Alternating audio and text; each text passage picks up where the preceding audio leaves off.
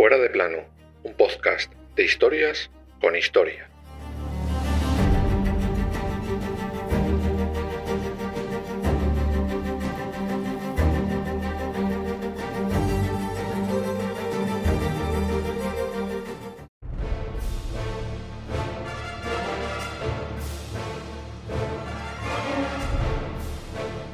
Destitución repentina y sustitución, por la fuerza u otros medios inconstitucionales, de quien ostenta el poder político. Esta es la definición que da la Real Academia de la Lengua Española a la expresión golpe de Estado. Pues bien, aquel 13 de diciembre de 1474, Isabel I de Castilla, la que sería a partir de entonces llamada Isabel la Católica, dio un golpe de Estado. Y ojo, no lo digo yo, lo dice el diccionario. Quédate y te cuento qué hizo, cómo, por qué y sus terribles consecuencias para el reino.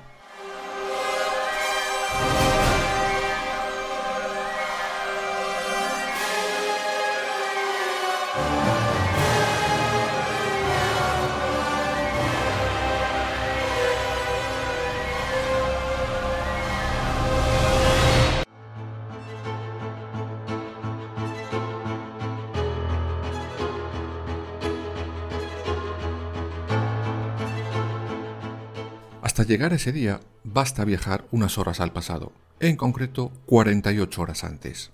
Como ya os contamos en el capítulo dedicado al pacto de los toros de Guisando, el rey Enrique IV, por enésima vez y aun habiendo decidido romper ese pacto después de la jugarreta que hizo su medio hermana al casarse con Fernando de Aragón, decide reunirse con los flamantes esposos. Todo para intentar llegar a algún tipo de acuerdo que evitara lo que era casi inevitable vistos los acontecimientos. El rey sabía que Isabel iba a reclamar la corona, pues no se había dado por aludida que al incumplir todos los acuerdos de Guisando, la heredera era la hija legítima del rey, Juana. Y Enrique IV también sabía que muchos nobles iban a apoyar a Juana, la mal llamada Beltraneja, en contra de los reyes católicos, sobre todo, y tal y como ya os conté hace un par de capítulos, porque no habían perdonado que Isabel y Fernando, para poder casarse a espaldas del mundo, falsificaran una bula papal. Que sí, que serían muy católicos, pero que los mandamientos se los pasaban por sus reales posaderas. También nos conté que Enrique IV durante esa reunión enferma, y que las malas lenguas aseguraron que los católicos habían tenido que ver en aquella repentina enfermedad. En honor a la verdad, no hay prueba científica alguna que avale esto. ¿Posible? Sí, es posible, pero forma parte de una leyenda y como tal lo debemos de tratar. Pero ojo, que esto tampoco lo digo yo, no, hace unos años se encontró en la Universidad de Harvard un manuscrito que defendía esa tesis. Y cuidado, que no lo firmaba alguien que pasaba por allí. No, ese escrito lo firma nada más y nada menos que la que pasó a la posteridad como Juana la Beltraneja.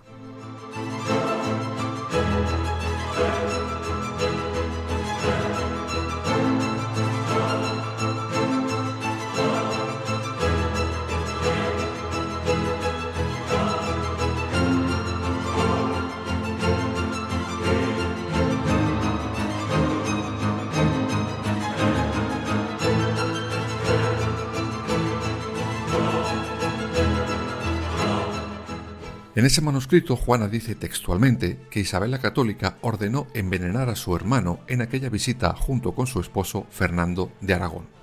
Abro comillas. Quienes acordaron e trataron ellos, e otros por ellos, e fueron e fabla e consejo de lo facen dar ponzoña de que después falleció.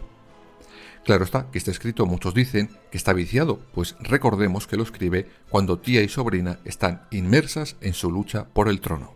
Pero ¿se ha podido probar? Bueno, ya os he adelantado que no, no al 100% para ser exactos.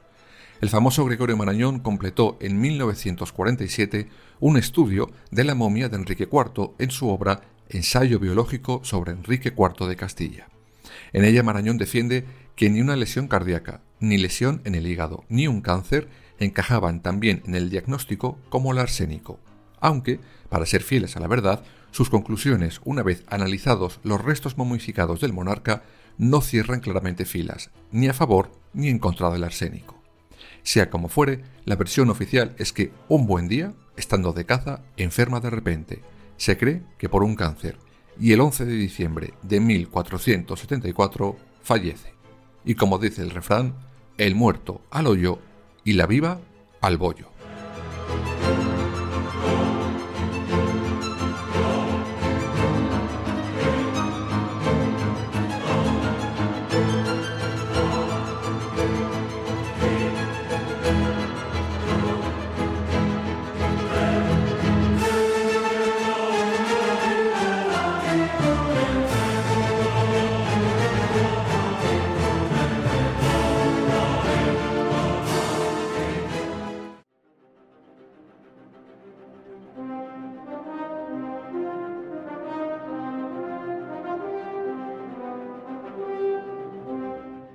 Al día siguiente, la noticia de la muerte del rey llega al Alcázar de Segovia, donde se encontraban Isabel y Fernando.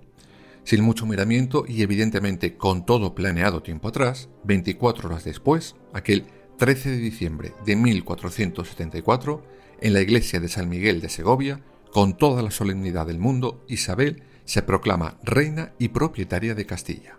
Ole, di que sí, con dos bemoles. Y ahí, queridos amigos, es donde reside el golpe de estado de diccionario el rey, al ver que el pacto de los toros de Guisando se lo había pasado su hermana por cierto sitio, rompe el trato y por lo tanto la legítima heredera vuelve a ser su hija Juana. Entonces, si hay una legítima heredera y llega otra y se proclama directamente reina sin encomendarse a nadie, ni preguntar, ni nada de nada, estás sustituyendo a quien ostenta el poder político, es decir, estás dando un golpe de Estado.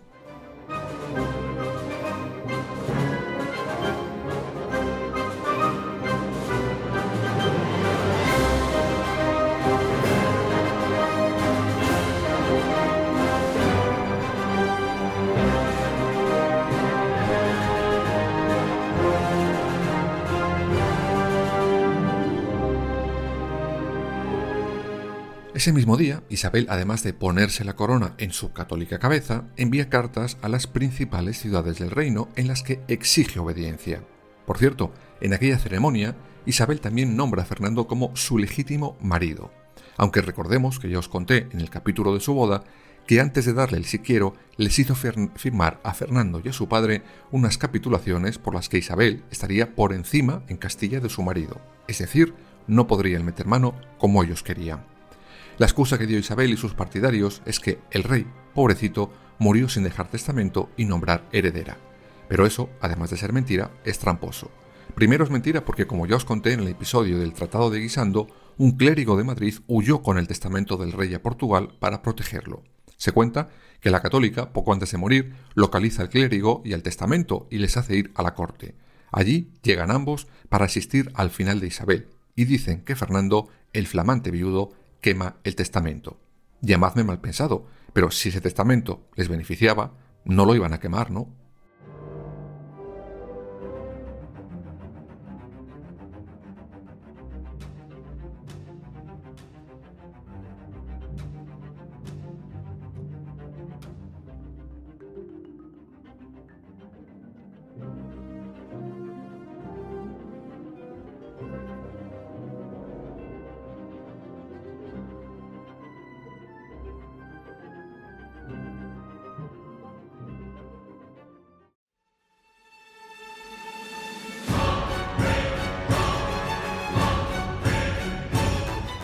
Semanas después de que Isabel se proclame reina de Castilla, su sobrina Juana hace exactamente lo mismo. Ale, ya tenemos dos reinas a falta de una. Demasiadas reinas para tan poco reino.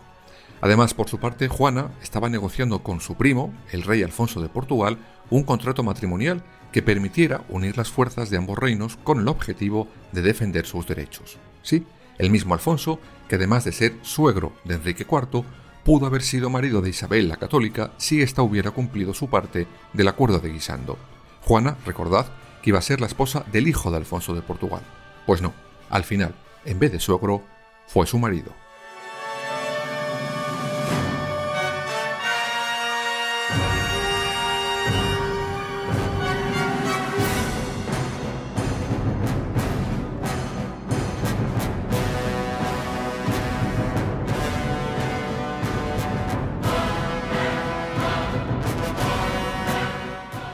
Conflicto, como os podéis imaginar, estaba casi casi servido en bandeja de plata.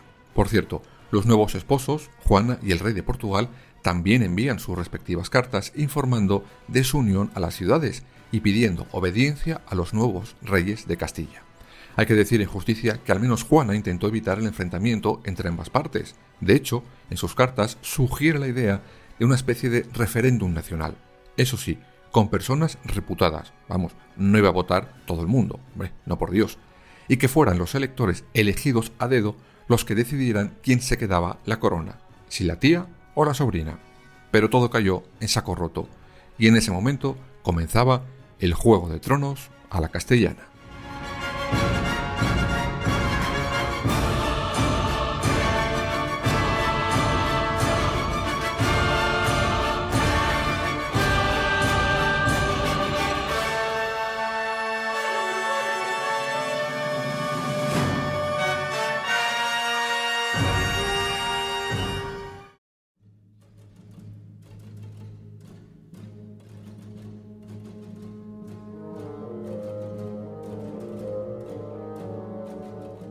El conflicto, es decir, la guerra, era inevitable. Y así comienza en 1475 la llamada Guerra de Sucesión Castellana. Y ojo, digo castellana porque algunos la conocen como Guerra de Sucesión Española, pero en este momento no existe España como tal. La verdadera Guerra de Sucesión Española ocurre cuando el atrofiado de Carlos II, el hechizado, muere y como ya os contamos, deja el trono a la nueva dinastía de los Borbones, y los Austrias, ofendidos ellos, empiezan esa guerra por la sucesión, esta vez sí, del trono de España. Bien, aclarado que se guerreaba este 1475, hay que decir que de primeras partía como favorita Isabel. Primero porque tenía más nobles a su favor que su sobrina, por tanto más ejército, y porque la estrategia de Juana era bastante difícil de llevar a cabo. Su idea era hacerse fuerte en las zonas cercanas a Portugal gracias a su nuevo esposo y desde ahí ganar terreno hacia la frontera con Francia, porque desde ahí el ejército de Luis XI iba a entrar para apoyarles. Pero esto nunca llegó a ocurrir, pues el rey francés estaba demasiado liado con sus propias guerras en el ducado de Borgoña y renuncia a intervenir de nuevo en el conflicto.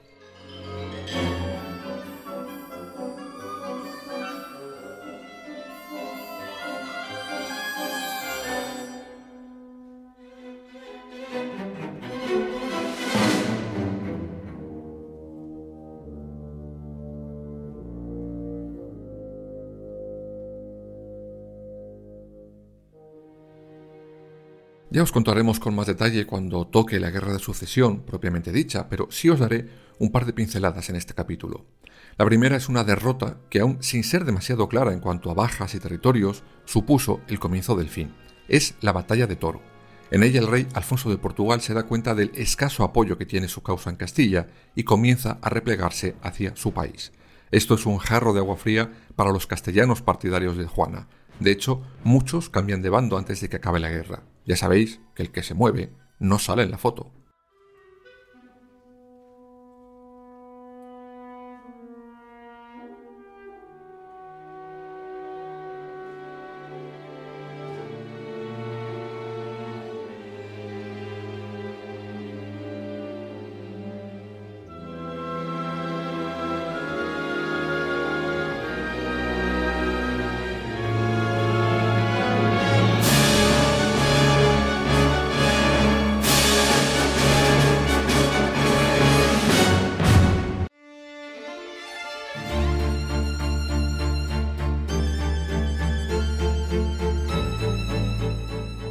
Aunque el verdadero tiro de gracia a las aspiraciones de Juana y el rey de Portugal no se lo dan en el campo de combate. No, se lo da el Papa. Ambas aspirantes al trono se habían casado con sus primos. Para esto ya sabéis que se necesitaba una bula papal. Sí, esa que los católicos reciben de un papa muerto. Pues bien, como ya os conté hace un par de capítulos, al final el Vaticano se la concede. Por lo tanto, su boda fue legitimada. La de Juana y Alfonso, por la misma razón, sin embargo, fue anulada porque no les dieron ninguna bula. Al final, el Vaticano sí entra en la disputa por el trono de Castilla, claramente a favor de los nuevos reyes católicos.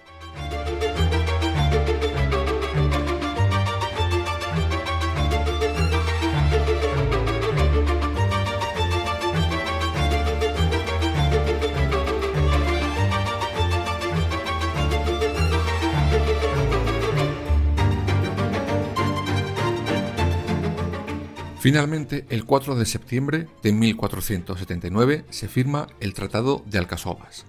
Ya os contaremos en su momento qué se firmó y por qué y cómo se llegó a él, pero el resumen del mismo es el siguiente. Isabel y Fernando se quedaban como reyes de Castilla, pues Alfonso de Portugal renunciaba a él. De esta manera se asegura para sus descendientes la consolidación de los reinos de Castilla y Aragón. Para Portugal, el tratado trajo el control de las rutas por el borde de África, la supremacía atlántica por la que tanto tiempo llevaba suspirando el país vecino. Esto trajo consecuencias para Castilla, pues se quedaba sin ruta para sus transacciones comerciales con las Indias. De ahí, de ese tratado viene que cuando aquel desconocido navegante, llamado Cristóbal Colón, les propone una ruta alternativa a los católicos, se les hacen los ojos chiribitas, pues supone volver a comerciar con aquellas tierras sin saltarse el Tratado de Alcasovas. Entonces, ¿nadie perdió en la Guerra de Sucesión Castellana? Sí, solo una, Juana la Beltraneja.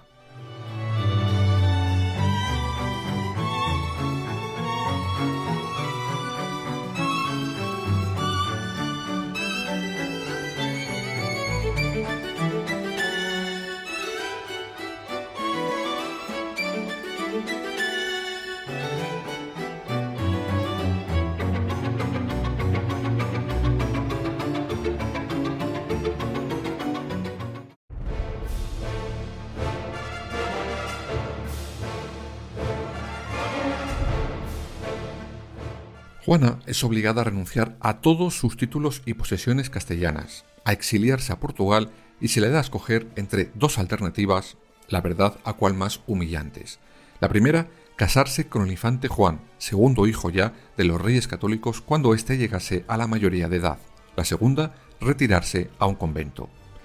Juana, abandonada por los que la apoyaron, sintiéndose herida en su dignidad y traicionada por el que fue su esposo a cambio de la ruta de las Indias, hace una pedorreta a su tía y le dice que con su hijo se case Rita la Cantaora. Ingresa en el convento de Santa Clara de Coimbra hasta su muerte en 1530. Eso sí, ella, hasta el mismo día de su muerte, siguió firmando como yo, la reina.